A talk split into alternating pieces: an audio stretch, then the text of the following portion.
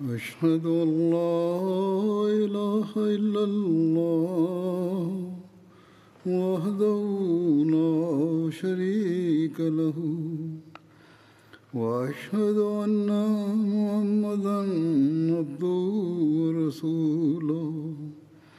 أما بعد فأعوذ بالله من الشيطان الرجيم. بسم الله الرحمن الرحيم. الحمد لله رب العالمين. الرحمن الرحيم. مالك يوم الدين. إياك نعبد وإياك نستعين. اهدنا الصراط المستقيم صراط الذين أنعمت عليهم غير المغضوب عليهم ولا الضالين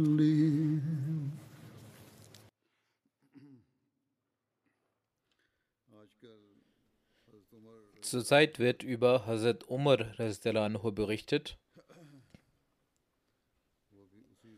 Auch heute werde ich etwas über ihn erwähnen. Hazrat Muslim Maud sagt, dass es in einer Überlieferung von Hazrat Umar heißt, als entsprechend einer Anweisung des heiligen Propheten die Christen und die Juden aus Jemen vertrieben wurden, hat er ihr Land nicht einfach übernommen, sondern es abgekauft. Weiter heißt es, das Land Jemen, das die Christen und Juden hatten, gehörte dem Kharaj-System an.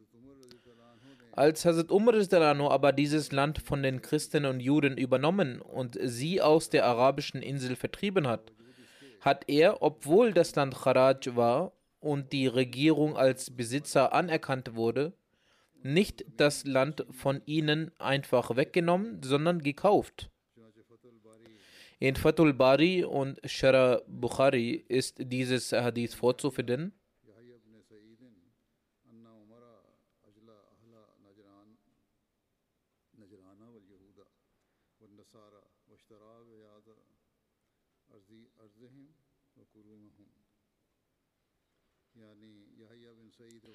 Yahya bin Said berichtet, Hazrat Umar hat die Götzenanbeter, die Christen und die Juden aus Najran vertrieben und deren Land und Gärten gekauft. Es ist klar, dass das Land der Juden nicht Uschr sein könnte, weil wenn es Uschr wäre, wäre ein Muslim der Besitzer. So gab es keinen Grund, das Land von den Juden abzukaufen. Es war sicherlich Kharaj-Land, so wie das Land in Hindustan als Kharaj bezeichnet wird. Aber Hazrat Umar hat das Land nicht als Kharaj bezeichnet und es übernommen, sondern gekauft. Wenn jemand sagt, dass das Land weder Kharaj noch Ushur, sondern einer anderen Art wäre, wäre dieser Gedanke falsch und ein Indiz dafür, die islamische Lehre nicht zu kennen. Es gibt kein Land im Islam, das nicht Ushur oder Kharaj ist, außer wenn es nutzlos freisteht und keiner der Besitzer ist. Das Land der Juden, der Christen, der Götzenanbieter und Ahl Najran war mit Sicherheit Kharaj oder Ushur. Kharaj ist eine Art individueller islamischer Steuer auf landwirtschaftliche Flächen und deren Produkte. Und Ushur, das Zehntel, nennt man die Abgabe, die Bauern von ihrer Ernte entrichten mussten.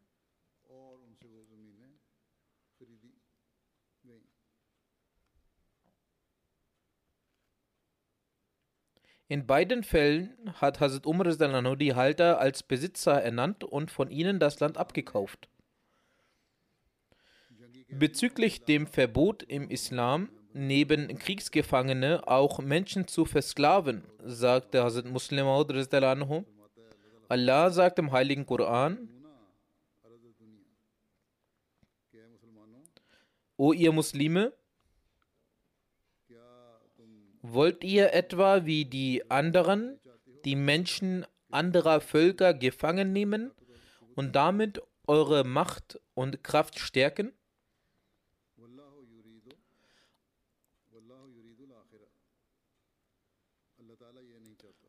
Allah möchte es nicht, dass ihr den anderen folgt, sondern er möchte, dass ihr diejenigen Befehle befolgt, die für euer Ende besser sind und euch in der nächsten Welt zu Empfängern von Allahs Zufriedenheit und Wohlgefallen machen werden.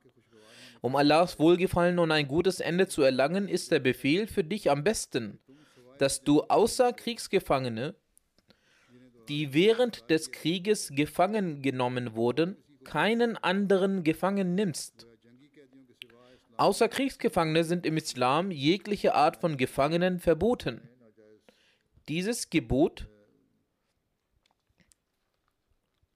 wurde zu Beginn des Islams mit Gewissheit befolgt.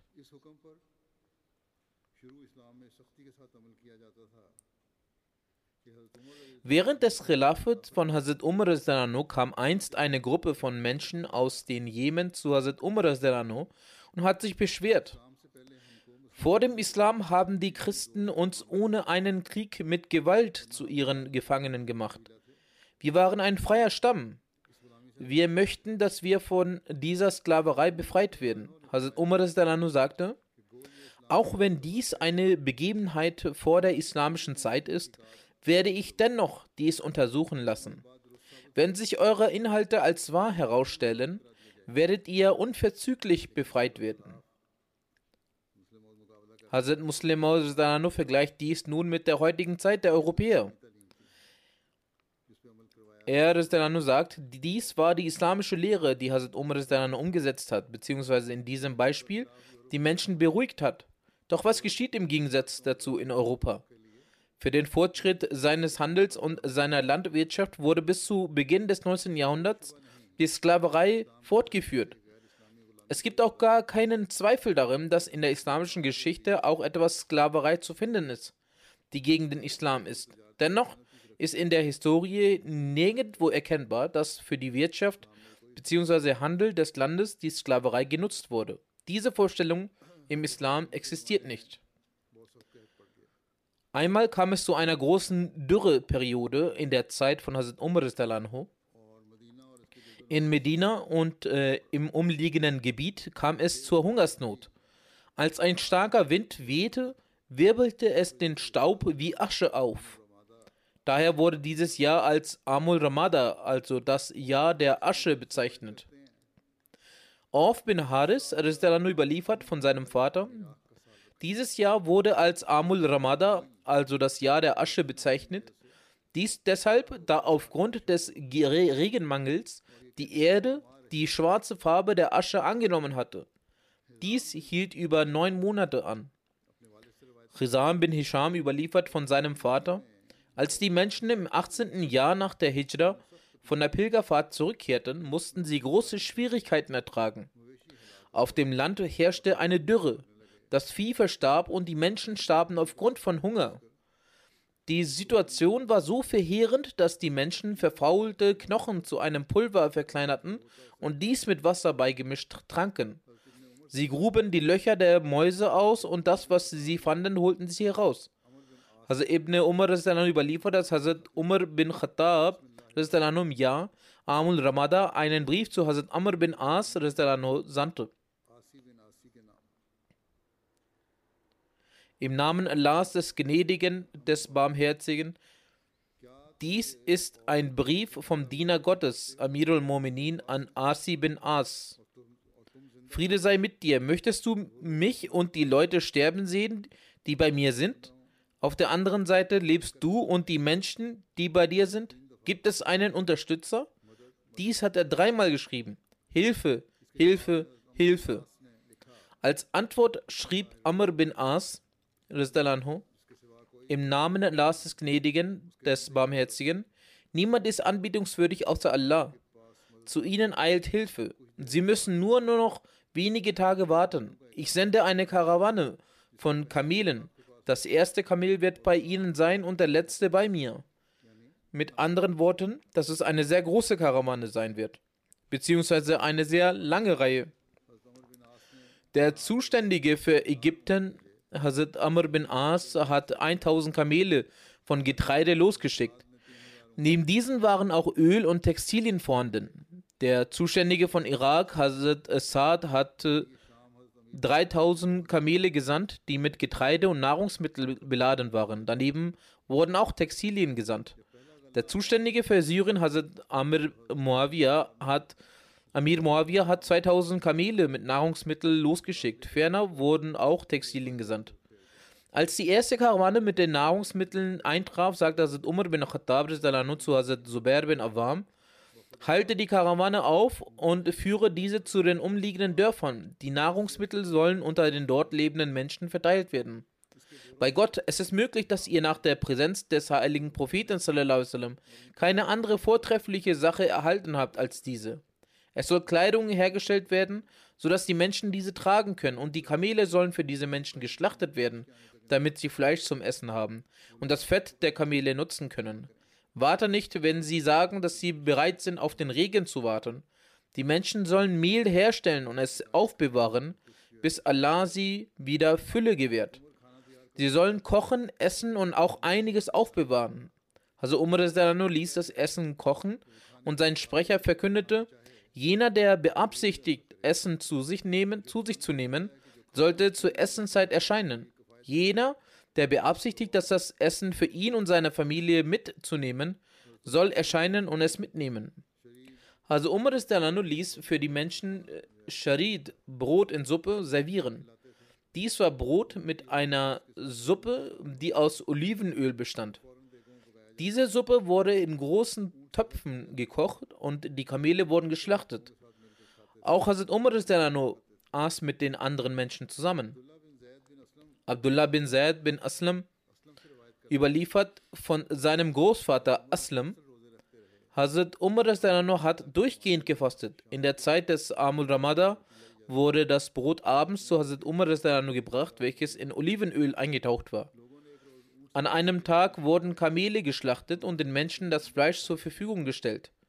Sie bewahren, bewahrten einen vortrefflichen Teil für Hazrat Umar auf. Als es zu Hazrat Umar gebracht wurde, enthielt es Stücke der Leber und Höcker. Also Umar fragte, woher diese stammen. Es wurde geantwortet, O Amir al-Mominin, diese sind von den Kamelen, die geschlachtet wurden. Hazrat Umar sprach, bedauerlich, was für ein schlechter Vorgesetzter bin ich, wenn ich das vorzügliche Stück Fleisch erhalte und den Menschen den Rest zur Verfügung stelle. Hebe diese Schüssel auf und bringe mir etwas anderes. Daher wurde Brot und Olivenöl gebracht. Also Umar brach ein Stück Brot ab und tunkte es in Olivenöl und sagte zu einem Bediensteten, O Jarfa, möge dir Gutes widerfahren, nimm diese Schüssel und bring es den Leuten von Samak. Samak war ein Garten außerhalb Medinas, der Hazrat Umar gehörte. Er hatte diesen Garten der Gemeinde gewidmet. Hazrat Umar sagte, ich habe ihnen seit drei Tagen nichts mehr zum Essen gegeben und ich denke, sie sind hungrig. Bringt ihnen das Gericht. Hazrat Ibn Umar überliefert, in den Tagen der Hungersnot begann Hazrat Umar anhu mit einer neuen Sache, die er davor nicht zu machen pflegte. Er leitete das Isha-Gebet und ging nach Hause und betete ununterbrochen bis zur Vordämmerung. Dann kam er nach draußen und lief quer durch Medina herum. Eines Nachts hörte ich ihn zur Zeit von Sadi sagen, O mein Herr, lasse nicht durch meine Hände die Gefolgschaft von Muhammad sallam, zugrunde gehen. Muhammad bin Yahya bin Habban berichtet, Während den Tagen der Hungersnot wurde Hazrat Umar einmal Brot gebracht, das in Fett getränkt war. Er rief einen Beduinen zu sich. Dieser setzte sich zu ihm und begann mit ihm zu essen. Der Beduine begann eilig das Fett von den Rändern der Schüssel zu verzehren. Daraufhin sagte Hazrat Umar zu ihm: Du speist ja so, als hättest du noch nie Fett gesehen. Der Beduine antwortete, kein Zweifel, ich habe seit mehreren Tagen weder Ghee noch Oliven gegessen. Noch habe ich jemanden gesehen, der das verzehrt. Als Hazrat Umar das hörte, schwor er sich, dass er weder Fleisch noch Ghee verzehren wird, solange es den Menschen nicht wieder so gut geht wie früher. Ibn Dawes überliefert von seinem Vater, dass Hazrat Umar weder Fleisch aß noch Ghee, solange bis es den Menschen wieder gut ging. Da seine Heiligkeit auf Ghee verzichtete und deshalb nur Öl verzehrte, knurrte sein Magen. Er, er sprach zu seinem Bauch: Knurr weiter, bei Gott, du wirst nichts anderes bekommen, bis die Umstände der Menschen sich nicht zum Positiven verändern und sie das essen, was sie früher zu essen pflegten. Ayaz bin Khalifa sagt, ich sah Hazrat Umar im Jahr der Hungersnot, seine Farbe wurde dunkel, obwohl Hazur früher sehr hellhäutig war. Wir fragten ihn, wie das geschehen ist. Der Überlieferer antwortete, Hazrat Umar war ein Mann arabischer Abstammung. Er pflegte Ghee und Milch zu verwenden. Als die Hungersnot auf die Menschen kam, verbat er sich diese Dinge, bis es den Menschen nicht wieder gut ging. Hazrat Umar speiste seine Nahrung mit Öl, wodurch sich seine Farbe veränderte. Als er sich dann auch noch vom Essen enthielt, veränderte sich seine Farbe noch mehr. Osama bin Zaid bin Aslam überliefert von seinem Großvater, dass wir zu sagen pflegten, wenn Gott die Hungersnot nicht beseitigt, dann wird Hazrat Umar in der Sorge um die Menschen sterben. Zaid bin Aslam überliefert von seinem Vater, in der Zeit der Hungersnot kamen die Menschen aus ganz Arabien nach Medina. Hazrat Umar erteilte den Befehl, dass man sich um sie kümmern soll und ihnen Essen geben soll. Um Medina herum verteilte Hazrat Umar seine Gefährten und gab ihnen die Aufgabe, dass sie seiner Heiligkeit über Nachrichten von jedem Moment abends beim Zusammentreffen berichteten. Die Nachrichten von morgens bis abends wurden abends zu ihm gebracht. Und in den verschiedenen Teilen von Medina kamen Beduinen. Eines Nachts, als die Leute das Abendessen verzehrt hatten, sagte Hazrat Umar diejenigen, die mit uns das Abendessen gespeist haben, sollen gezählt werden. Sie wurden, sie wurden gezählt und es waren ungefähr 7000 Menschen. Dann sagte seine Heiligkeit diejenigen, die nicht gekommen sind, Kranke, Senioren und Kinder sollen auch einkalkuliert werden. Als gezählt wurde, waren es 40.000 Personen. Nach einigen Tagen stieg die Zahl. Es wurde nochmal gezählt. Diejenigen, die mit ihm speisten, ihre Zahl war nun 10.000. Und die Zahl der übrigen Personen war dann 50.000. So ging es weiter, bis es Gott dann regnen ließ. Als es regnete, sah ich Hazrat Umar dass er seinen Statthaltern den Befehl erteilte, dass sie für alle Menschen die Rückreise organisieren sollen und ihnen Proviant und Transportmittel zur Verfügung stellen sollen. Der Überlieferer sagt, ich sah, wie Hazrat Umar höchstpersönlich erschien und die Menschen verabschiedete. Die Menschen aus der Umgebung kamen in die Stadt, weil sie vom Hunger ge geplagt wurden. Sie bekamen hier Nahrung, als die Situation sich besserte, es anfing zu regnen und es wieder geerntet werden konnte sagte seine Heiligkeit ist nur, dass die Menschen wieder zurückkehren sollen, sich anstrengen sollen und ihre Felder wieder bepflanzen sollen. Im Geschichtsbuch von Tabri steht über das Ende dieser Hungersnot, dass eine Person einen Traum sah, in dem der heilige Prophet Muhammad die Aufmerksamkeit darauf lenkte, dass gebetet werden soll. Folglich ließ Hazrat Umar unter den Menschen verkünden, dass das Salatul Istisqa verrichtet werden soll. Hazrat Umar sagte, die Katastrophe hat ihre Grenzen erreicht und nun wird sie, so Gott will, beendet werden. Man sollte fest davon ausgehen, dass das Unheil beseitigt wird, wenn ein Volk die Kraft zum Gebet findet. Er schrieb den Gouverneuren weitere Städte Briefe, dass für die Menschen Gottes, die in Medina und in den naheliegenden Ortschaften leben, das Salatul Istisqa verrichtet werden soll, weil an den Grenzen des Elends gelangt sind. Also Umar versammelte die Muslime außerhalb in einem Feld für das Salatul Istisqa und kam in der Gesellschaft von Hazrat Abbas. Er hielt eine kurze Ansprache und leitete das Gebet. Dann setzte er sich und begann folgendes Gebet zu verrichten. O mein Herr, Dir allein dienen wir und zu dir allein flehen wir um Hilfe. O mein Herr, verzeihe uns, sei barmherzig mit uns und sei zufrieden mit uns. Danach kehrte er zurück. Er war noch nicht zu Hause angekommen, als sich auf dem Feld aufgrund des Regens ein See bildete. Gemäß einer Überlieferung hat, hat äh, Hazrat Umar folgendes in seinem Gebet gesagt: O Allah, als wir zu Lebzeiten deines Propheten sallam, eine Dürre erlebten, so betreten, so beteten wir wegen deinem Propheten für Regen. Und du hast regnen lassen. Heute beten wir wegen dem Onkel des Propheten. So beende diese Dürre und lasse es regnen. Die Menschen hatten ihre Plätze noch nicht verlassen und es fing an zu regnen.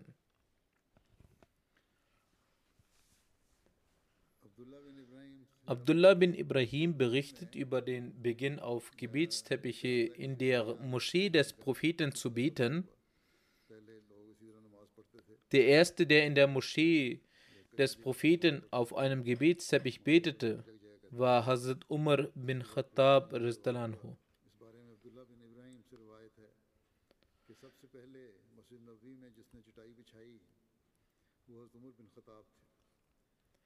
Früher, als die Menschen sich von der Niederwerfung erhoben, schüttelten sie sich den Dreck von ihren Händen ab.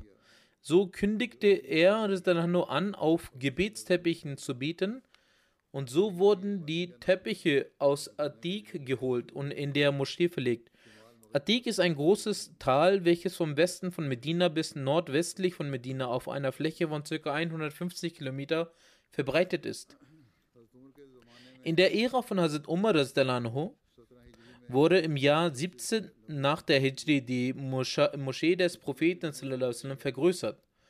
Hazrat Abdullah bin Umar berichtet, dass die Moschee zu Lebzeiten des Propheten aus losen Steinen gebaut wurde. Das Dach bestand aus Ästen und Blättern von Dattelbäumen. Die Säulen waren aus Stämmen von eben diesen. Hazrat Abu Bakr Sadiq nahm keine Veränderung vor und beließ die Moschee bei diesem Zustand. Also Umar ließ die Moschee neu errichten und vergrößerte sie. In ihrer Bauweise und Aussehen nahm er keine, Mosch ähm, keine Veränderung vor. Er ließ die Moschee auf der gleichen Art und Weise neu errichten. Das Dach bestand weiterhin aus Ästen von Dattelbäumen, lediglich die Säulen ließ er aus Holz errichten. Also Umar ließ die Moschee im Jahre 17 nach der Hijra unter seiner Aufsicht neu errichten. Die Fläche der Moschee wurde von ca. 50 mal 50 auf 70 mal 60 vergrößert. Aus dieser Überlieferung wird deutlich, dass die Moschee zu Zeiten von Hazrat Umar den gleichen Zustand hatte wie zu Zeiten des heiligen Propheten. Sie wurde in seiner Ära lediglich vergrößert. Abu Said Khudri berichtet, dass äh, Hazrat Umar anordnete, die Moschee neu zu errichten und Maßnahmen zu unternehmen, um die Menschen vor dem Regen zu schützen. Es soll aber darauf geachtet werden, dass nicht zu viel Pracht in die Moschee einfließt, denn diese Pracht kann den Menschen in Schwierigkeiten bringen.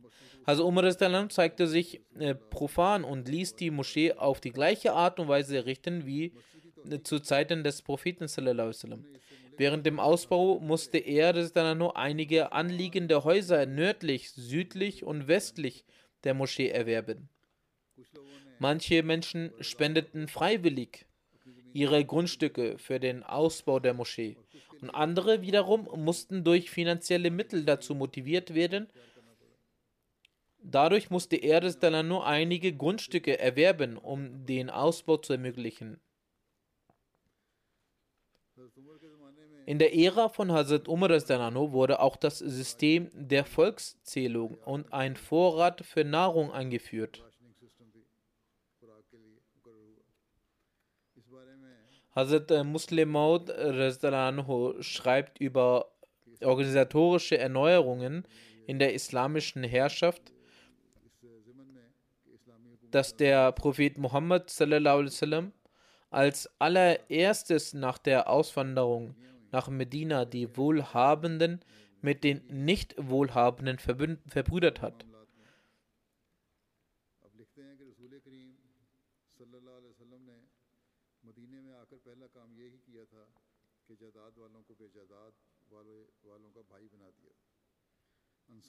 Die Ansar besaßen Grundstücke, wohingegen die Auswanderten, Auswanderer keine Grundstücke besaßen. Der Ali-Prophet hat die Ansar und die Muhajir verbrüdert. Die Muslime gingen so weit, dass manche, die zwei Frauen geheiratet hatten, sogar bereit waren, einer Frau die Scheidung zu geben, damit diese den neuen Bruder heiraten könnten. Dies ist das erste Beispiel von Gleichberechtigung, welche der Prophet sallam, in Medina einführte. Das Fundament der islamischen Herrschaft wurde in Medina gelegt. Und zu dieser Zeit gab es nicht viele Reichtümer. Der Sinn hieran lag, dass man die Armen und die Reichen so verbindet, dass zumindest jeder etwas zum Essen hat.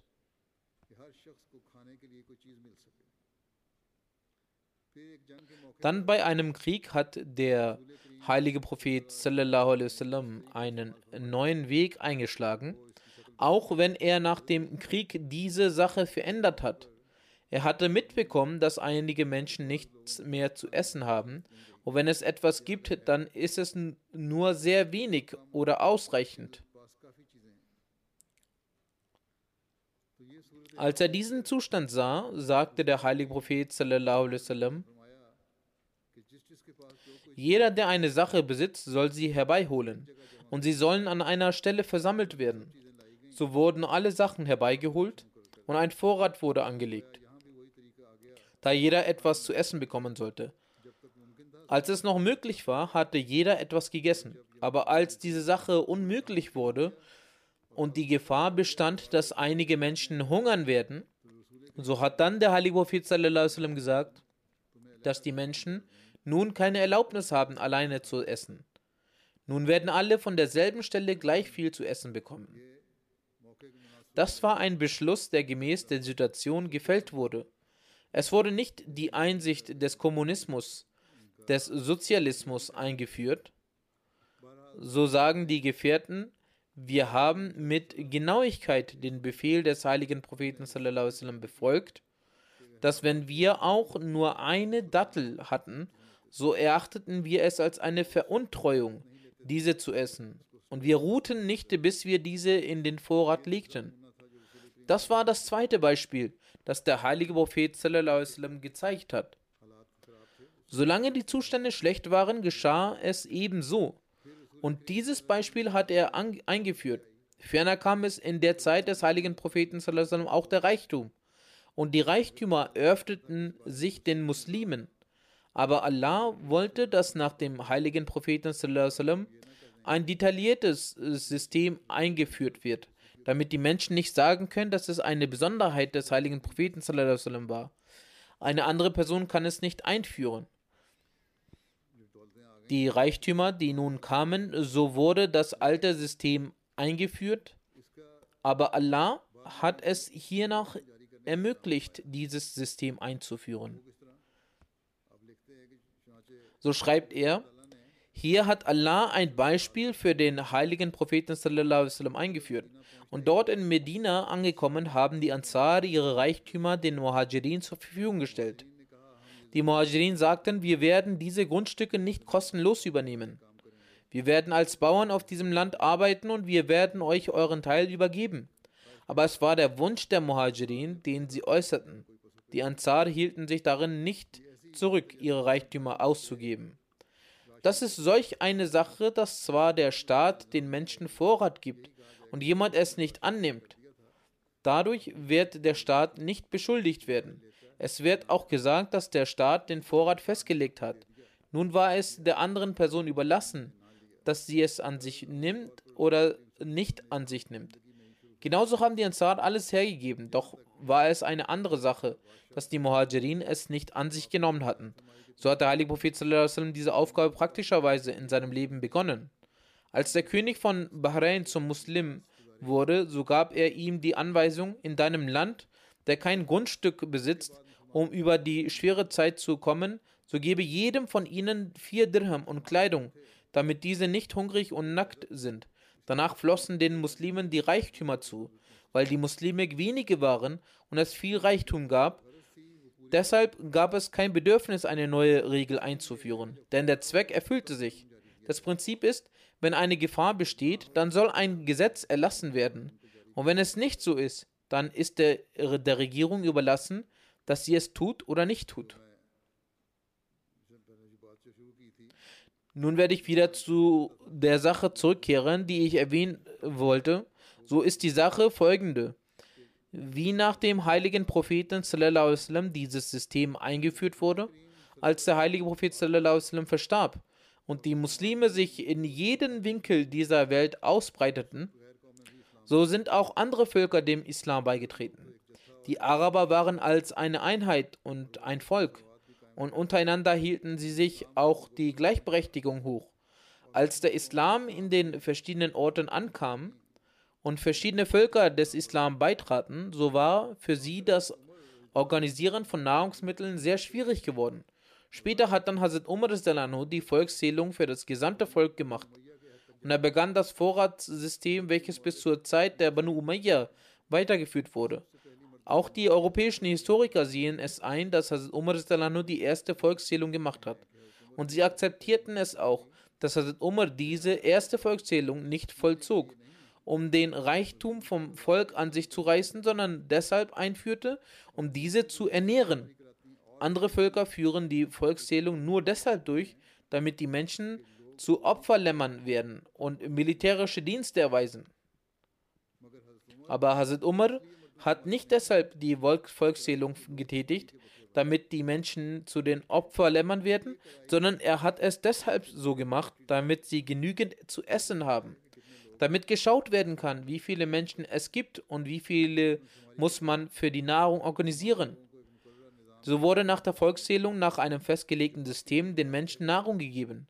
Und wenn ein anderes Bedürfnis übrig blieb, so wurde ihnen monatlich dafür ein Betrag ausgezahlt. Und hierbei wurde so vorsichtig umgegangen, dass im Zeitalter von Umar, als Syrien erobert wurde und als von dort in großen Mengen das Olivenöl kam, er einmal zu den Menschen sagte, es erhielt jeder Olivenöl, so sagte er zu den Menschen, wenn ich Olivenöl nutze, dann bläht sich mein äh, Magen auf.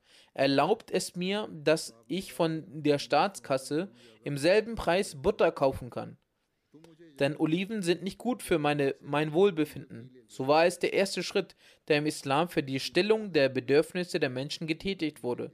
Und es ist klar, dass wenn dieses System etabliert wird, dann braucht man danach kein weiteres System mehr.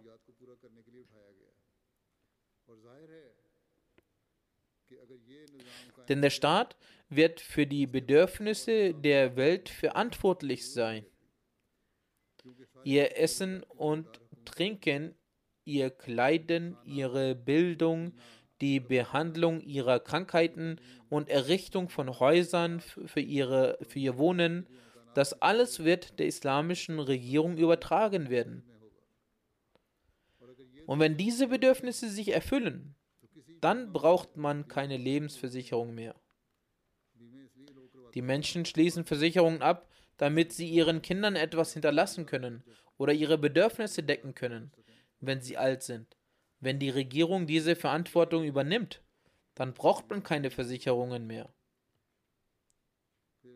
Hazrat Muslim schreibt, Später waren manche der Ansicht, dass diese Entscheidung bei dem Herrscher liegt. Wenn er möchte, darf er gewähren und falls er nicht möchte, darf er verweigern.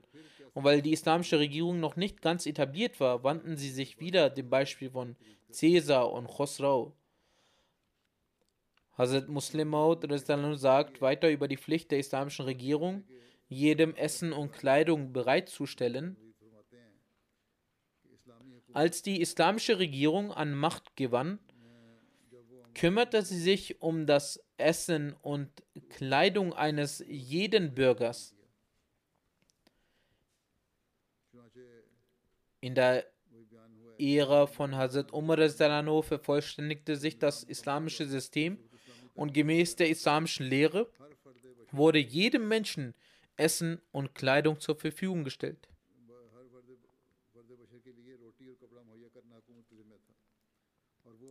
Diese Pflicht hat die islamische Regierung mit ganzer Verantwortung erfüllt. Zu diesem Zweck hat Hazrat Umar eine Volkszählung veranlasst und die Namen aller Bürger erfasst. Auch europäische Literaten sind der Ansicht, dass Hazrat Umar die erste Volkszählung durchführen ließ und die Namen in Register erfasste.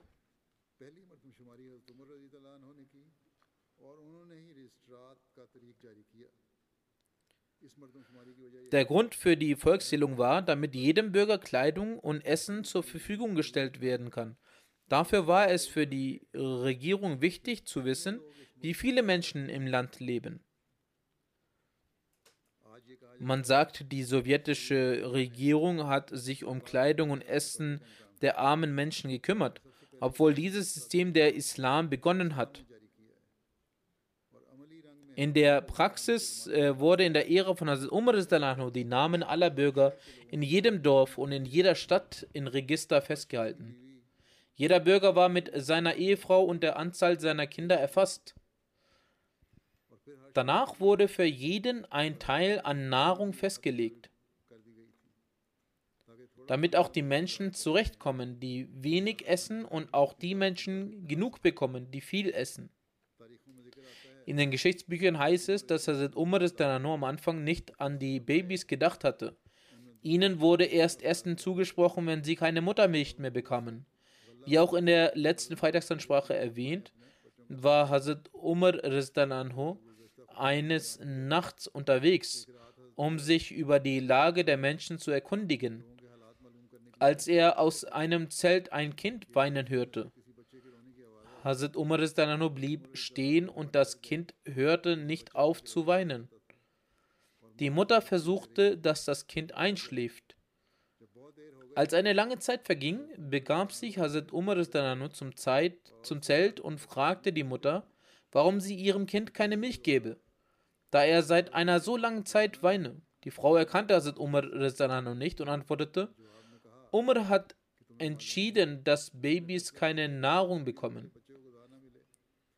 Wir sind arme Menschen und kommen nur schwer über die Runden. Ich gebe meinem Kind keine Milch mehr, damit auch er Zuspruch auf Nahrung hat. Wenn es nun weint, dann geht das auf Lasten von Umar, der ein solches Gesetz verabschiedet hat. Also Umar kam traurig zurück und sagte zu sich und selbst, O Umar, wer weiß, wie viele Kinder nun keine Muttermilch mehr bekommen und schwach heranwachsen werden nur weil du ein solches Gesetz entschieden hast. Diese Sünde lastet auf dir. Hazrat Umar begab sich zu einem Lager und nahm einen Sack Mehl. Jemand bat ihm seine Hilfe an, doch Hazrat Umar sagte, nein, ich habe einen Fehler gemacht und es ist wichtig, dass auch ich Folgen trage. Er brachte dieses Mehl der Frau und gab direkt am nächsten Tag bekannt, dass ein Kind bereits ab seiner Geburt Anspruch auf Nahrung hat, weil seine Mutter mehr Nahrung benötigt.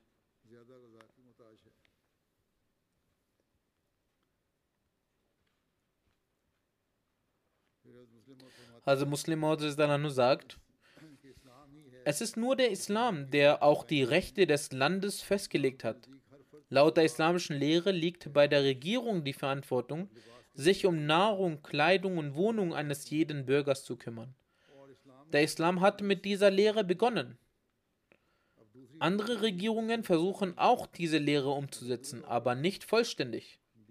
Es werden Renten ausgezahlt, aber keine Religion der Welt vor dem Islam hat gelehrt, dass die Verantwortung für Nahrung und Kleidung für junge als auch für alte Menschen bei der Regierung liegt.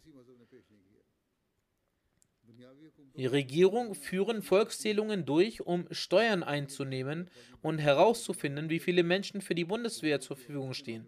Aber die erste Volkszählung im Islam, die Hazrat Umar durchführen ließ, hatte das Ziel, jedem Bürger Kleidung und Nahrung bereitstellen zu können.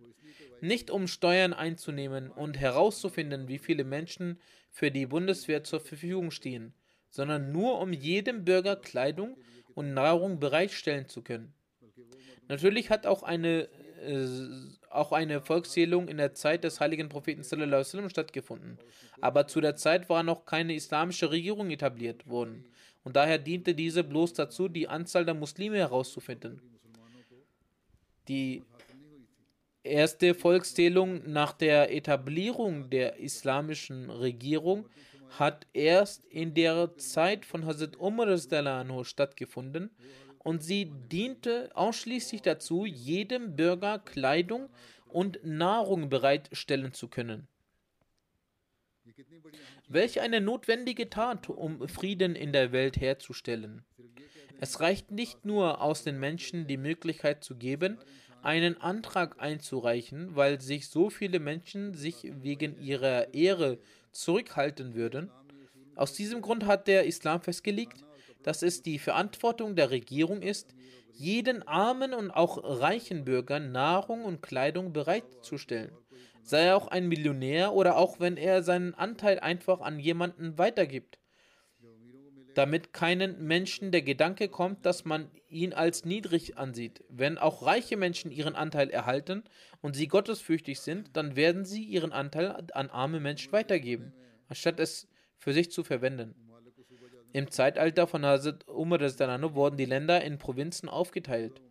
Im Jahre 20 nach der Hijra teilte Hazrat Umar die eroberten Länder in acht Provinzen auf um organisatorische Angelegenheiten zu vereinfachen. Erstens Mekka, zweitens Medina, drittens Syrien, viertens Algerien, fünftens Basra, sechstens Kufa, siebtens Ägypten und achtens Palästina. Dann fand die Gründung der Shura zu seiner Zeit statt. In der Majlis Shura nahmen immer Mitglieder aus beiden Gruppen, also Muhajirin und Ansar, teil. Die Ansar waren auch in zwei Stämmen unterteilt, den Aus und Khazraj. Demnach war die Teilnahme beider Familien an den Majlis Shura wichtig. An diesem Majlis Shura nahmen Hazrat Ali, Hazrat Usman, Hazrat Abdurrahman bin Auf, Hazrat Muaz bin Jabal, Hazrat Ubay bin Kaab und Hazrat Zaid bin Sabit teil. Die Verfahrensweise des Rates war so, dass zunächst ein Rufer ausrief As-Salatul Jamia, also dass alle sich zum Gebet versammeln. Wenn die Leute sich versammelt hatten, verrichtete also Umar in Masjid al-Nabawi zwei Radakat Namas. Nach dem Gebet stieg er auf die Bühne und hielt eine Ansprache und diskussionsbedürftige Angelegenheiten wurden dargelegt. Diese wurden diskutiert. Beim gewöhnlichen und alltäglichen Handel wurden die Entscheidungen dieses Rates sehr respektiert. Aber wenn eine wichtige Angelegenheit aufkam, hatten die Muhajirin und Ansar eine öffentliche Besprechung und sie wurde nach dem Einverständnis aller abgeschlossen. Das Gehalt des Militärs, die Büroorganisation, die Verteilung der Gouverneure, die Handelsfreiheit fremder Nationen und die Untersuchung ihrer Erträge. Es gab jede Art verschiedenster Angelegenheiten, die der Shura präsentiert wurden und dort entschieden wurden. Die Besprechung der Majlis Shura fand oft zu Zeiten besonderen Bedarfs statt. Außerdem gab es einen weiteren Rat. Dort wurden täglich Arrangements und äh, Bedürfnisse besprochen. Dieser Rat tagte immer in Masjid al-Nabwi und nur mit dem heiligen Propheten migrierte. Gefährten nahmen daran teil. Die Nachrichten der Provinzen und Regionen, die täglich die Audienz der Khilafat erreichten, legte Hazrat Umar in diesem Rat dar. Und, es, und wenn es eine diskussionsbedürftige Angelegenheit gab, wurde dabei die Meinung der Leute eingeholt. Neben den Mitgliedern der Shura hatte das Volk Teilhabe in organisatorischen Angelegenheiten. Die Befehlshaber der Provinzen und Regionen wurden oft gemäß dem Wunsch des Volkes ernannt. Manchmal fand sogar eine Wahl statt. Als die Gouverneure und Erträge für Kufa, Basra und Syrien bestimmt werden sollten, schickte Hazrat Umar diesen drei Provinzen die Befehle, dass die Leute dort jeweils eine Person nach ihrem Belieben wählen sollten, die in ihrer Meinung die gerechteste und kompetenteste war. Für die Gouverneure und ihre Wahl gab er den Rat, wie Hazrat Umar es zu tun pflegte. Er schrieb, dass für gewöhnliche Aufgaben die Wahl der Amtsinhaber durch die Shura stattfinden solle. Auf diesen einigten sich dann die Mitglieder. Dieser wurde dann gewählt. Es wurde die Person gewählt, bei der sich alle einig waren. Manchmal schickte er dem Befehlshaber der Provinz oder Region den Befehl, dass sie die kompetenteste Person wählen und das Ergebnis abschicken sollen. Daraufhin ernannte Hazrat Umar nur diese gewählten Personen zum Gouverneur. Hazrat Umar hatte für die Gouverneure hohe Gehälter festgelegt. Das ist auch eine große Lehre, damit die Leute ihre Arbeit mit Ehrlichkeit verrichten konnten und keine weltliche Gier blieb.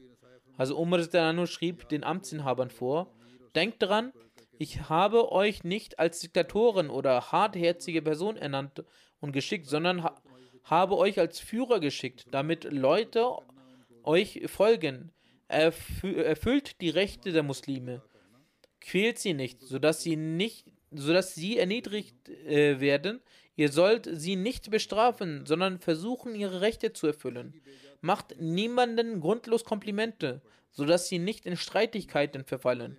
Haltet ihnen eure Türen nicht immer geschlossen, sodass die Starken nicht über die Schwächeren herfallen. Zieht euch ihnen nicht vor, denn das ist ungerecht ihnen gegenüber. Der Mensch, der zum Gouverneur ernannt wurde, musste den Eid ablegen, dass er kein türkisches, tückisches Pferd besteigen würde, keine fein, feine Kleidung tragen würde, kein gesiebtes Mehl verzehren würde, an seiner Tür keinen Türsteher haben würde und seine Tür für Bedürftige immer offen halten würde. Diese Vorschriften gelten für sämtliche Gouverneure und wurden den Leuten vorgelesen. Nach der Ernennung der Gouverneure wurde ihr Hab und Gut untersucht. Wenn es in den Verhältnissen des Gouverneurs ungewöhnliche Verbesserungen gab, die er nicht erklären konnte, wurde er angeklagt und das überschüssige Geld wurde in Betul Mal hinterlegt. Den Gouverneuren war vorgeschrieben, dass sie zwangsläufig zur Pilgerfahrt erscheinen sollten. Dort tagte ein öffentliches Gericht, in welchem Beschwerden einer Person über einen Gouverneur sofort berichtigt wurden. Die Beschwerden zu den Gouverneuren wurden vorgestellt. Für ihre Untersuchung gab es auch eine Abteilung, in welcher ältere Gefährten des heiligen Propheten waren, die zur Untersuchung gingen. Und wenn die Beschwerde wahrheitsgemäß war, wurde die Gouverneure angeklagt. In Bezug auf Beschwerden zu Gouverneuren schreibt Hazrat Muslim sein Verfahren ansprechend. Es ist eine äh, Erzählung über Hazrat Umar Die Leute in Kufa waren sehr aufsässig und beschwerten sich immer über ihre Beamten, dass jener so ist und jener diesen Makel hat und ein anderer diesen Makel hat. Hazrat Umar änderte die Beamten bei ihren Beschwerden und sandte andere ernannte Beamte.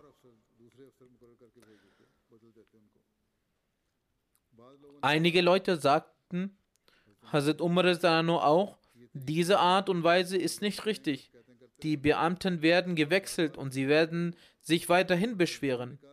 Ändern Sie nicht ständig die Beamten. Aber Hazrat Umar sagte, ich werde die Beamten weiterhin wechseln, bis die Leute aus Kufa selbst ermüden. Nachdem sie sich eine Weile genauso beschwert hatten, sagte Hazrat Umar nun werde ich den Leuten in Kufa einen solchen Gouverneur schicken, der sie gerade richten wird. Dieser Gouverneur war ein 19-jähriger Jugendlicher. Die Person, die Hazrat äh, Umar zum gerade Richten schickte, war ein 19-jähriger Jugendlicher. Sein Name war Abdurrahman bin Abi Layla. Als die Leute in Kufa erfuhren, dass ein 19-jähriger Junge kommt, der zu ihrem Gouverneur ernannt wurde, sagten sie, kommt, lasst uns alle zusammen mit ihm scherzen. Sie waren schändlich und frech, sie, die Leute in Kufa.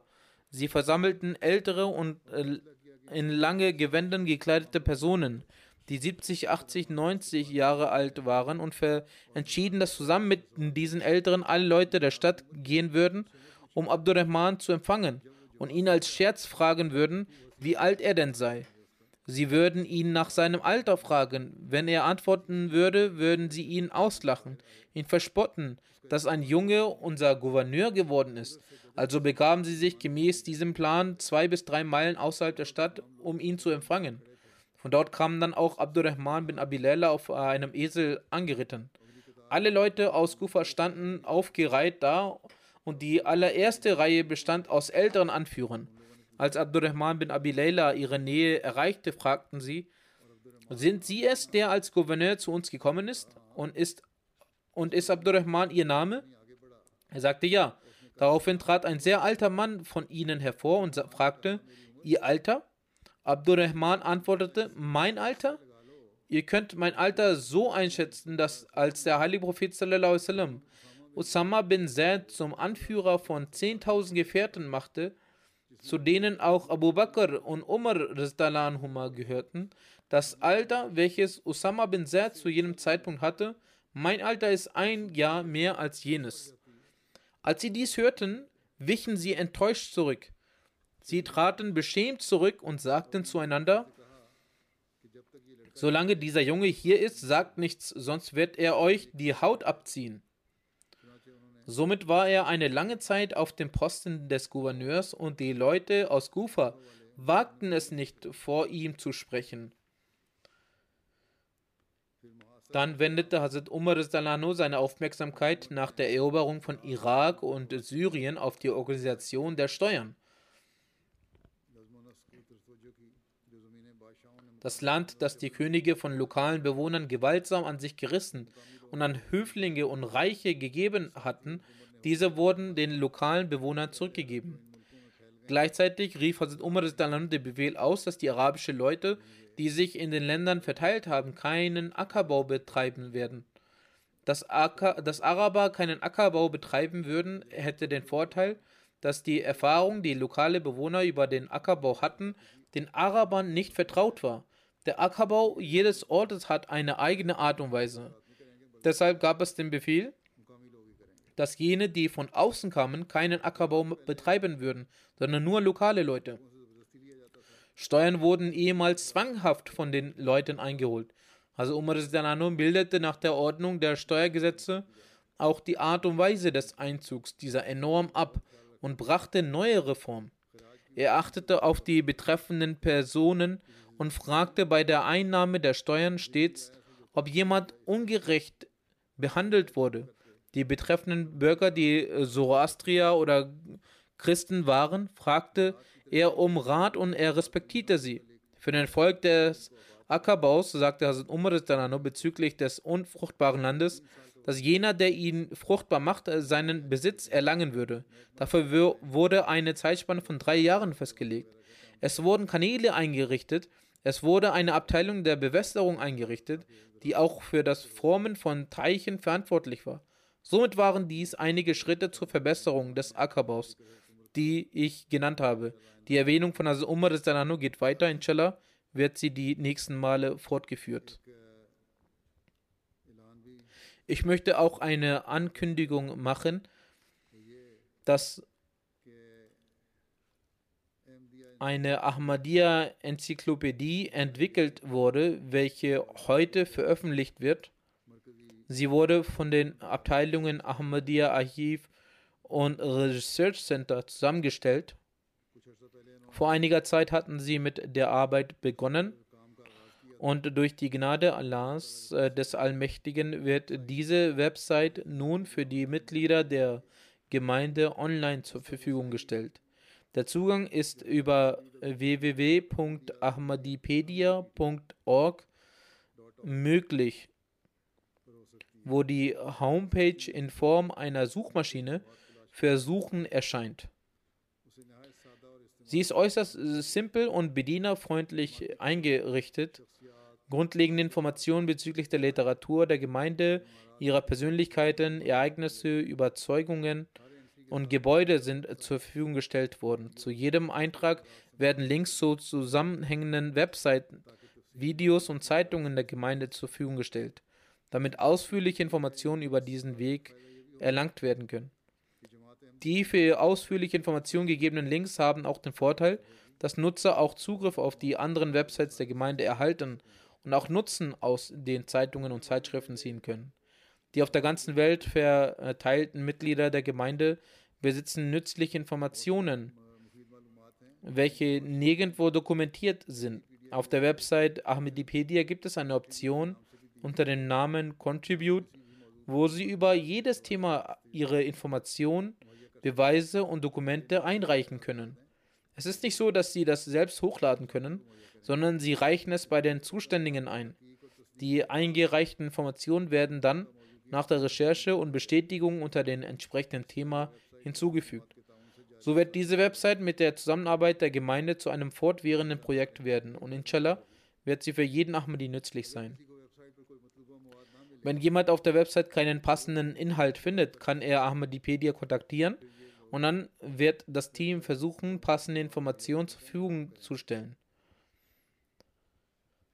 Trotzdem sagt das Team, obwohl die Informationen aus vertrauenswürdigen Quellen entnommen wurden, sollte eine Person, wenn sie Beweise hat, die jeglicher Information widersprechen, sie uns zur Verfügung stellen damit nach der Untersuchung die Geschichte der Gemeinde wahrheitsgemäß festgehalten werden kann.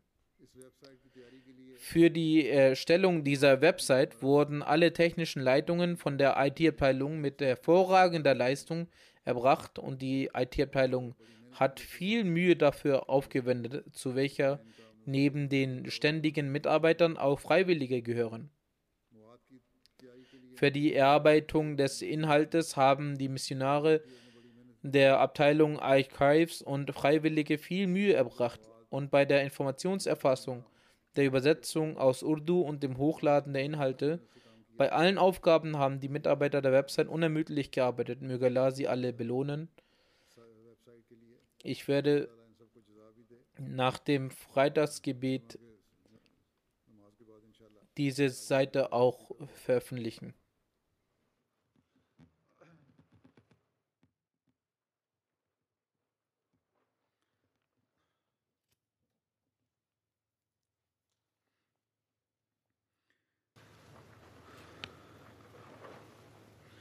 الحمد لله الحمد لله نحمده ونستعينه ونستغفره ونؤمن به ونتوكل عليه ونعوذ بالله من شرور أنفسنا ومن سيئات أعمالنا. من يهده الله فلا مضل له ومن يضلل فلا هادي له. ونشهد أن لا إله إلا الله. ونشهد أن محمدا عبده ورسوله. عباد الله رحمكم الله. إن الله يأمر بالعدل والإحسان. وإيتاء ذي القربى وينهى عن الفحشاء والمنكر والبغي يعظكم لعلكم تذكرون. اذكروا الله يذكركم وادعوه يستجب لكم ولذكر الله أكبر.